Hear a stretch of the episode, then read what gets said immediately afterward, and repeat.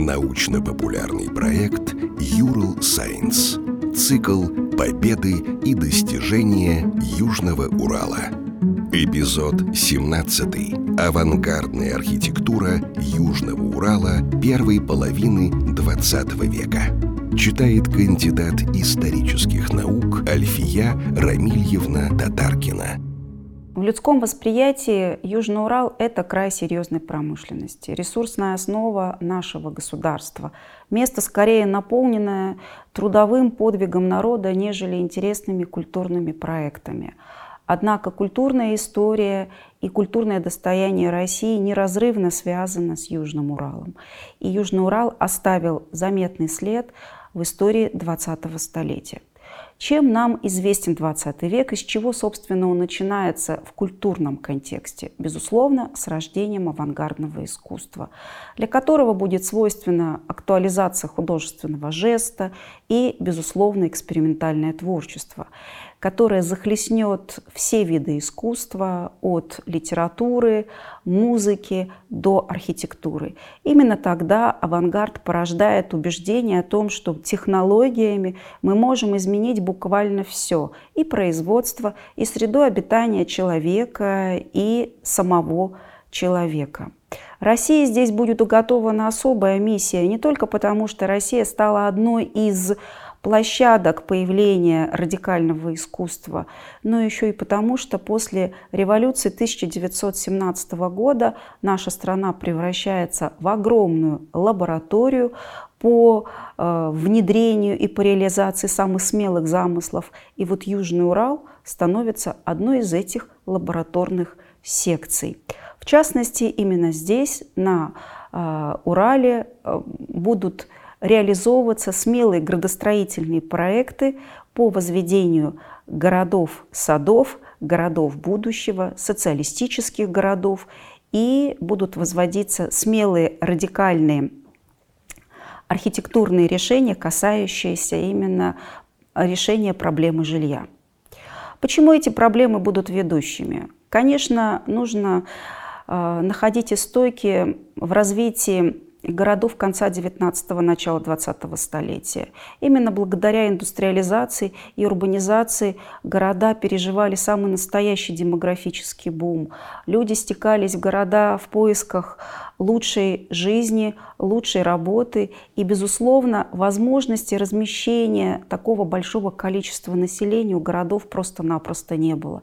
Не говоря еще о том, что окраины стихийно застраивались промышленными объектами.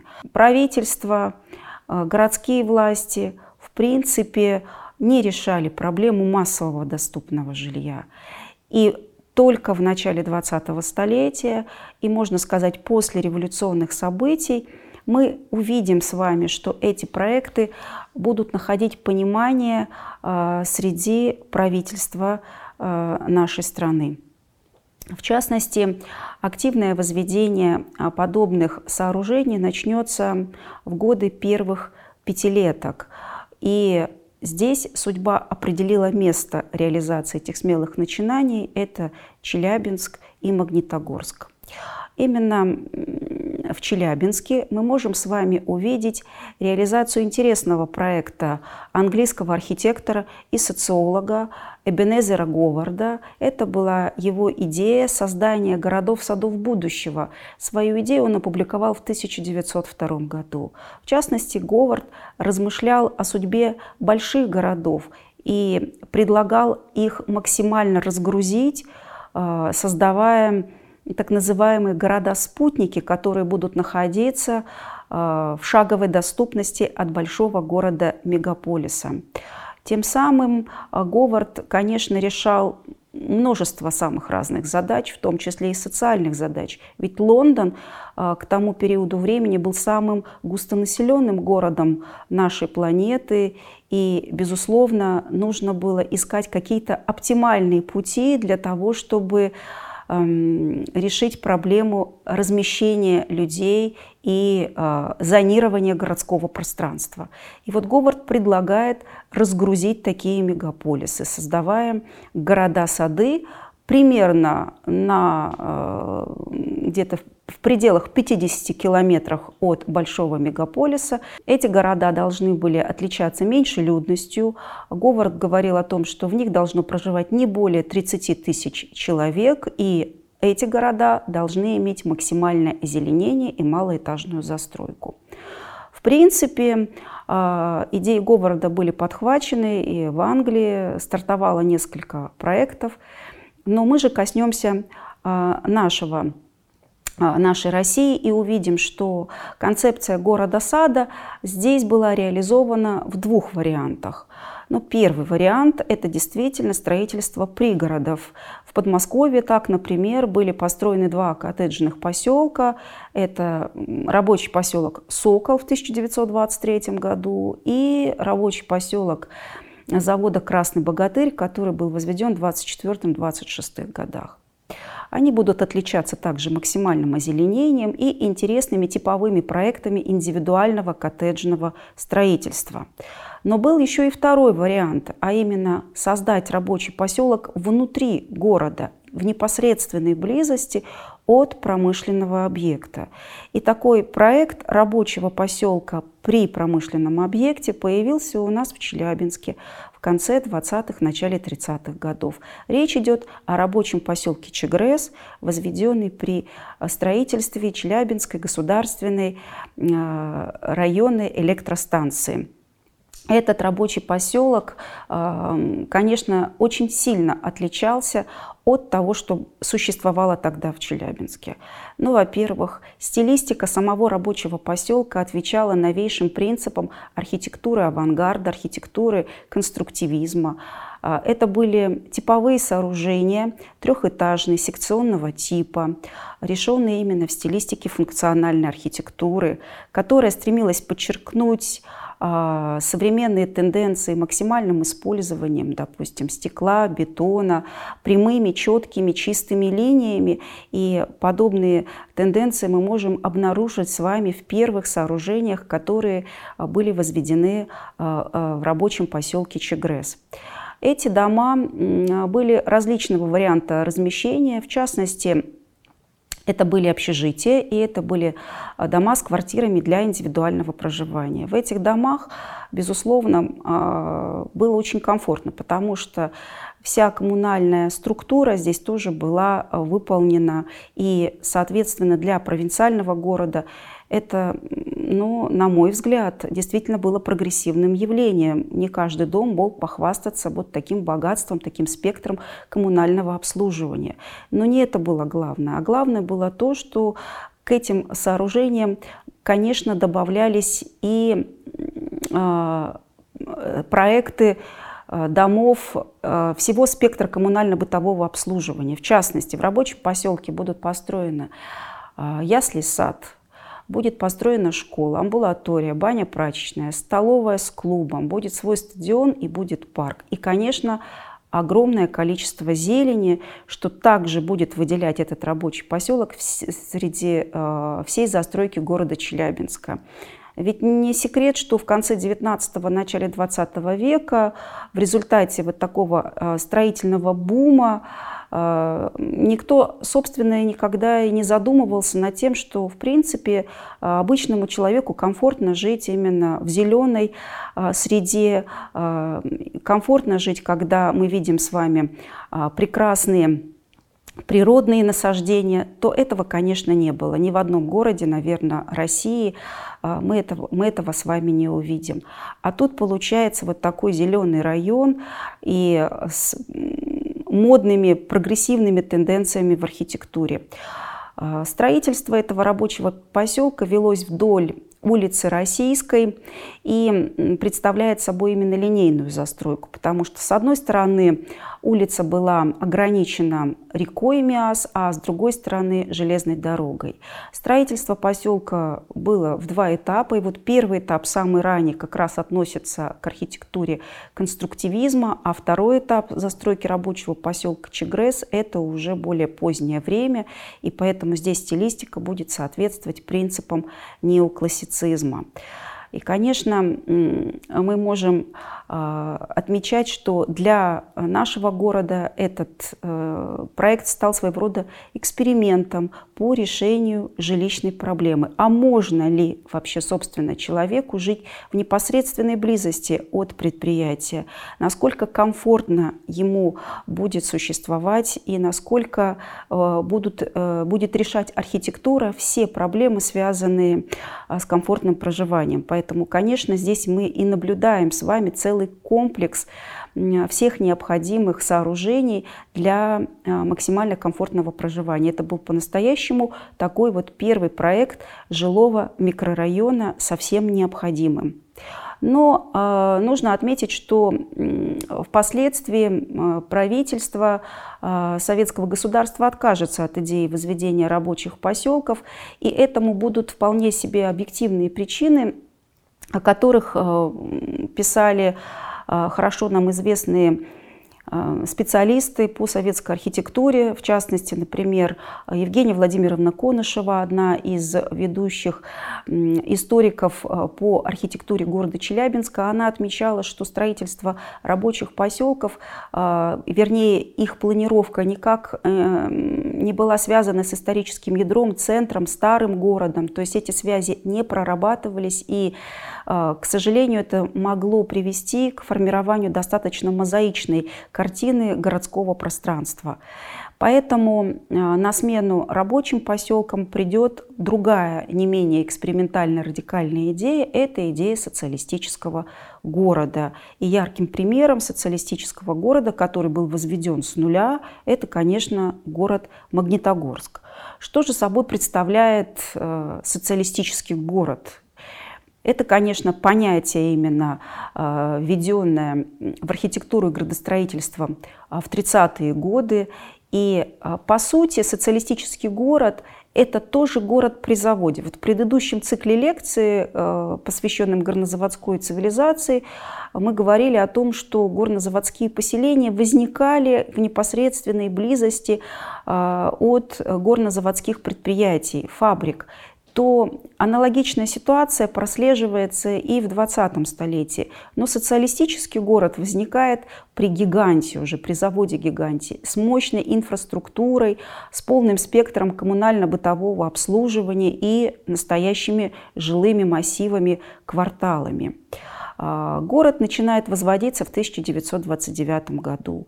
И в постановлении СНК мы можем прочитать о том, каким представлялся социалистический город а, советской власти. В частности, говорится, что Магнитогорск – это чисто пролетарский город, который будет отличать, отличаться именно коллективное пользование, коллективное обслуживание всем необходимым. То есть это своего рода был город коммуна, где все общее.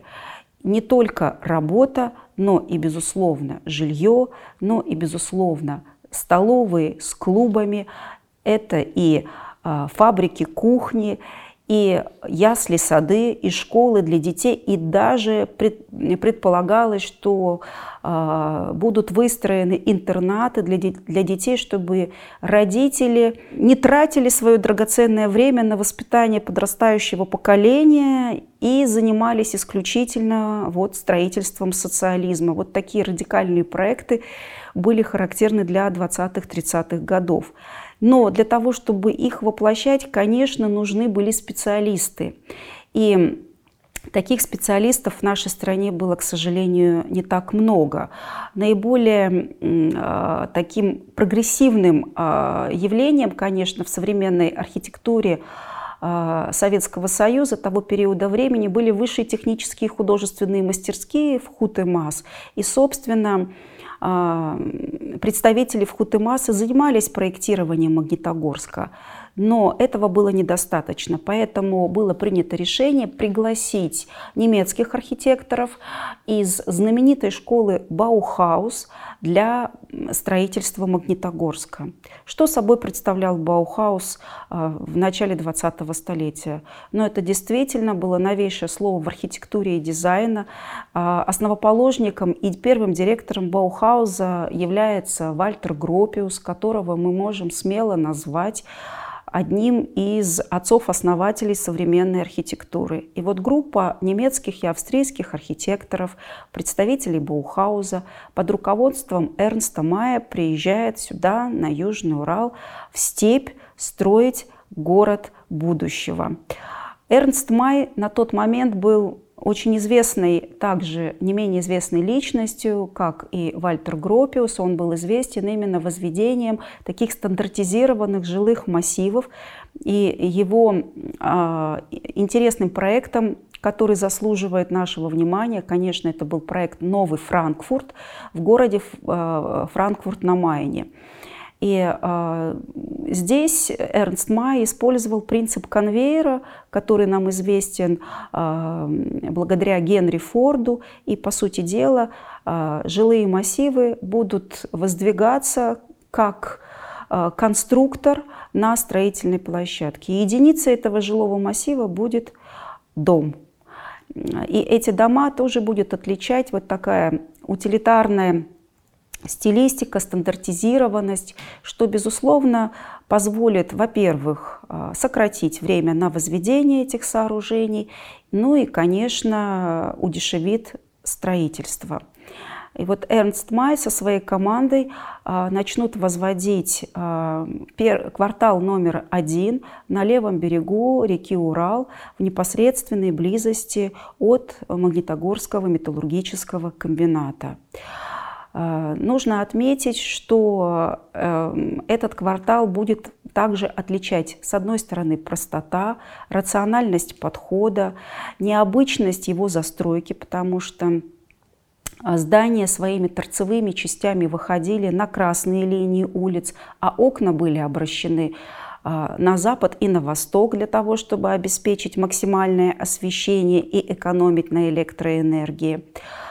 Кроме того, в каждом квартале предполагалось и были построены также школы, сады, больницы, магазины, все то, что было необходимо для комфортного проживания. Дома были э, трех-четырех в 3-4 этажа. И, кстати говоря, в них не предполагалось изначально проектирование кухонь, ну, потому что кухня считалась приметой мещанского быта, а советский человек должен, безусловно, посвятить свою жизнь а, карьере, образованию, работе, строительству социализма, и поэтому кухня считалась ну, пережитком прошлого. Ну и кроме того, в то время очень популярным лозунгом был лозунг освобождения женщин от кухонного рабства.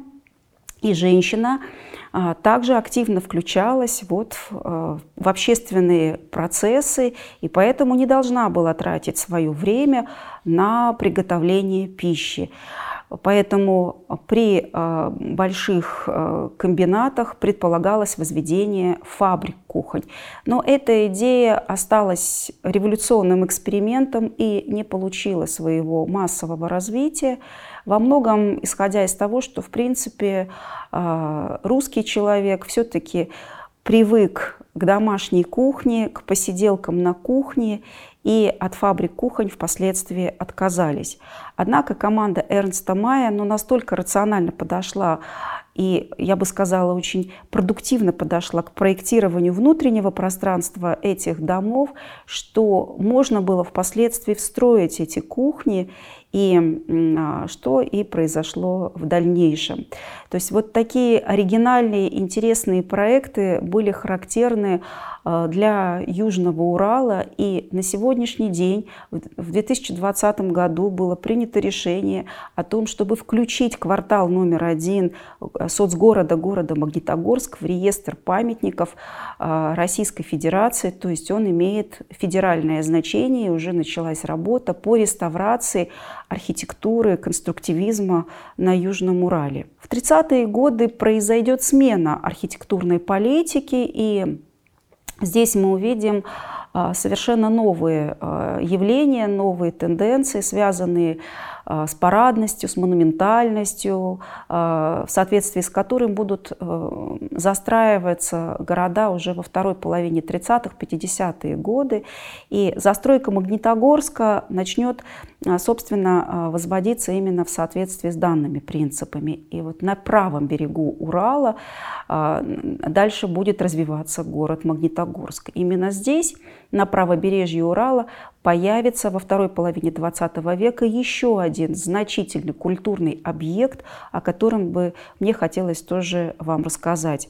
Речь идет о э, скульптурной композиции «Тыл фронту», который э, был э, спроектирован Львом Головницким, он является автором самого монумента, но и автором архитектурного пространства является Яков Белопольский. А, в чем же заключается уникальность этой скульптурной композиции? Ведь а, мы понимаем, что в каждом абсолютно населенном пункте нашей страны есть монументы, есть мемориалы, посвященные именно Великой Отечественной войне. войне. Но, во-первых, «Тыл фронту» — это первая скульптурная композиция, которая была посвящена не военному подвигу, а была посвящена именно трудовому подвигу а, труженикам тыла. Город Магнитогорск здесь был выбран абсолютно не случайно, ведь по статистике каждый второй танк и каждый третий снаряд был отлит именно из магнитогорской стали. И поэтому символичным является решение самого памятника. Мы видим, что а, рабочий а, металлург передает солдату, фронтовику символ победы, передает ему меч, который был выкован именно здесь, на нашей южноуральской земле.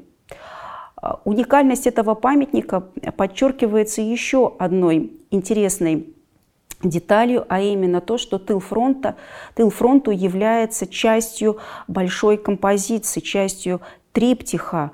И мы знаем, что этот меч, который был выкован здесь, на Южном Урале, затем вознесет над своей головой Родина-Мать на Мамаевом кургане в городе Волгограде, тогда Сталинграде, где произойдет коренной перелом в ходе войны. И этот меч опустит воин-освободитель, а, в городе Берлине. И этот памятник а, мы тоже с вами прекрасно знаем, возведенный по проекту Евгения Вучитича. Таким образом, эти три памятника объединяются одним общим смысловым символическим значением, а именно объединяются образом меча, который был выкован здесь и был опущен а, в логове врага а, в Берлине. Авторами монументов эм, «Родина-мать зовет» и «Воину-освободителю» был Евгений Вучитич. И несмотря на то, что эти памятники все были возведены в разное время, первым появился «Воин-освободитель» в 1949 году, затем будет э, Мамаев курган 1967 год, и, наконец, в 1979 году появится тыл фронту. А, тем не менее, эти три памятника, конечно, для нас являются общей, единой, а, интересной композицией. И несмотря на то, что тыл фронту – это памятник регионального значения, все-таки Льву Головницкому удалось вписать его вот в эту историю а, победы а, Великой Отечественной войны. Ему, безусловно, удалось а, продемонстрировать силу тружеников тыла. И поэтому, конечно, этот памятник мы можем оценивать гораздо выше, чем просто памятник, вот, который находится в отдельно стоящем городе. Для нас он этим ценен и тем самым демонстрируется именно важность нашего края в дело Великой Победы. Тем самым мы видим, что действительно 20 век для истории России и для истории нашего Южного Урала стал несомненным важным этапом для проектирования смелых архитектурных решений, для проектирования городов будущего – а, городов, садов, которые а, пусть являлись лишь частью этого эксперимента, но тем не менее они заложили основы дальнейшего, а, дальнейшей градостроительной политики и стали своего рода отличительными чертами нашего Южноуральского края. То есть мы с вами увидели смелые проекты как в архитектуре и градостроительстве, так и в проектах, посвященных исторической памяти. Подкаст подготовили креативные индустрии Урала при поддержке Федерального агентства по делам молодежи.